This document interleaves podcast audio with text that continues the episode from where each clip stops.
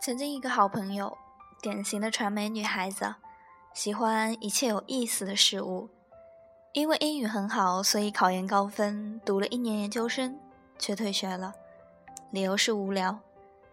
去了去了外交部当翻译，当了两个月，跟领导吵架辞职了，理由是领导太官腔了。他去过很多地方，认识很多人，也读过很多书。他总说：“好女孩上厅堂，坏女孩走四方。”在我眼里，她无疑是那个坏女孩，坏的不行的女孩。这样的性格，她无疑谈了很多次恋爱，每次都是刻骨铭心。她爱过的有摇滚歌手、主持人、演员、街头混混，甚至有一个是罪犯。每次我跟他聊天，听着他的故事，满脑子都是鲜活的画面，等待着我去拍成电影。他身上发生的很多爱情故事，有一些成为了我笔下的故事，有一些成为了我拍的电影片段。我经常感叹，这种女孩子，谁会和她过一辈子？或者，她将要谁陪她过一辈子？有一天，我和他聊天，他告诉我，明年他要结婚了。我问，又是哪个摇滚歌手吗？他说，一个比我大五岁的老师。我愣在那里，久久不能回话。许久后，我说，为什么？他说，作死了这么多年，才知道这次是真爱。我说。是因为这次更爱吗？他说：“不是因为这次两个人最舒服。”对了，不要跟最爱的人结婚，太虐心了。那一刻，我惊讶了。我想起小时候读《再别康桥》，就特别好奇，林徽因为什么没有跟大才子、大情圣徐志摩在一起，而是选择了踏实的清华大学建筑系教授。梁思成，根正苗红的梁启超之子。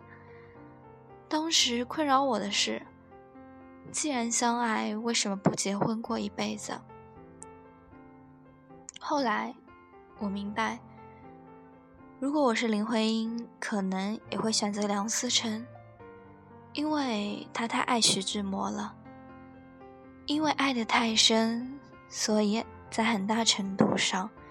如果两个人结婚，天天在一起，就是一种虐心。那些激情过后的平淡，或许会真正的打败两个人。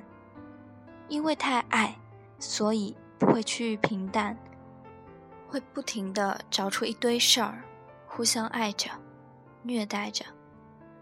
后来从徐志摩和陆小曼的婚姻就能看出来，因为太爱。他将就着陆小曼所有的缺点，无论他是对是错，他就是那么努力的爱。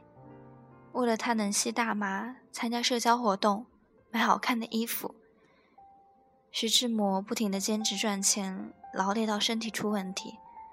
最后一次在去往讲座的地点路途中意外死于空难。谁又能说这和那种海誓山盟的爱没有一丝？一毫的关系。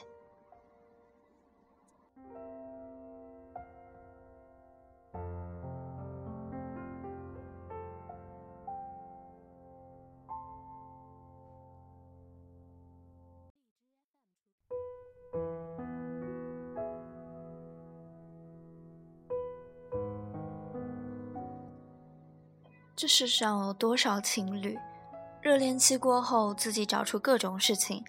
继续延续这种高温的恋爱，却不知道，这样持久高温的恋爱，一不小心会烫伤对方。我曾经见过一个女孩子，为了证明男生还爱她，让她去为自己打架，最后引发出悲剧。婚姻这种东西，跟谈恋爱不一样。读三毛作品的时候，会觉得。爱情是这个世界上最美的东西，但是那些爱情都会在结婚后变成最舒适的亲情。我能够想象，如果两个人在结婚后还是会为了找出一个话题，吃饭的时候不停的说话，那样的感情想必不会舒服。而你的另一半一定要和你舒适的在一起，就像左手牵右手一样，舒服就好，而不用像恋爱时一碰到对方的手就分泌出各种荷尔蒙。那样的爱情，恋爱中需要，但婚姻中可能就多余了。所以这次我坚定了一个观点：结婚就是结婚，不是恋爱。恋爱可以跟自己最爱的人，但是结婚，记得找让自己最舒服的那一个。有人可能会辩驳我说：“毛主席说了，谈恋爱就是为了结婚，不是最爱。”我结什么婚？有时候我会思考，如果一个人跟你刚谈恋爱就说要跟你结婚，是不是这种人只会被分为三类：一、乳臭未干的小孩，跟谁都想结婚；二、感情骗子，给你个承诺不兑现；三、老江湖，玩累了想赶紧找个人安定下来。可是，哪个才是你最想要的呢？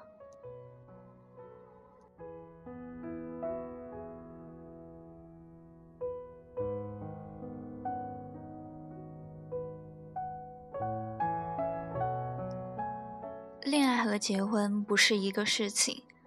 我记得《中国合伙人》里的佟大为，在风流倜傥后，最后选择的，竟然是一个长相非常一般的女性。当被问到为什么，他说：“因为他烧饭好吃。”所以我明白，其实走到最后的两个人，不一定是最爱，但一定是最舒服的两个人。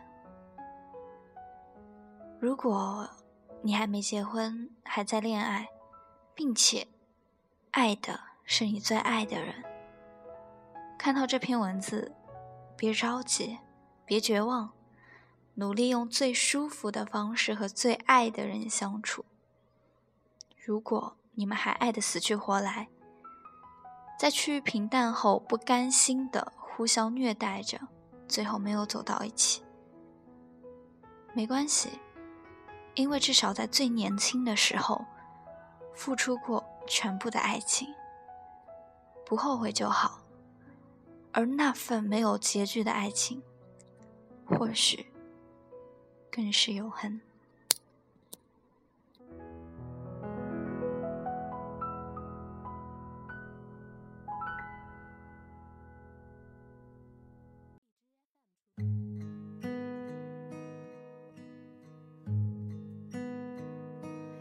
动情是容易的，因为不会太久。远远的，仿佛可以触摸留恋是不幸的，因为曾经拥有，夜夜被思念缠绕着，无奈是彼此的过客，爱情是个轮廓，不可能自由。把最初的感动巨细无遗的保留心中，不容许让时间腐朽了初衷，所以放手，所以隐藏湿透的袖口，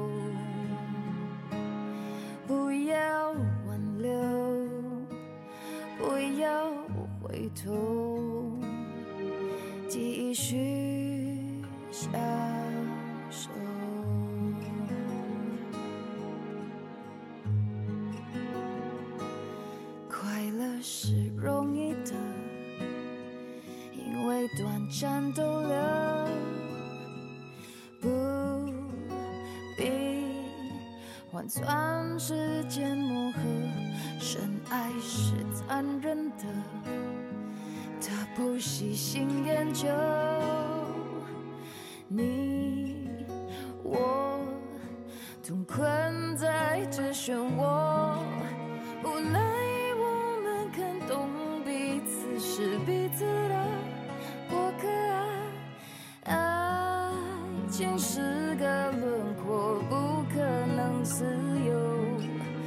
把最初的感动巨细无遗的保留心中，再不容许让时间腐朽了初衷，所以放手，所以隐藏湿透的袖口，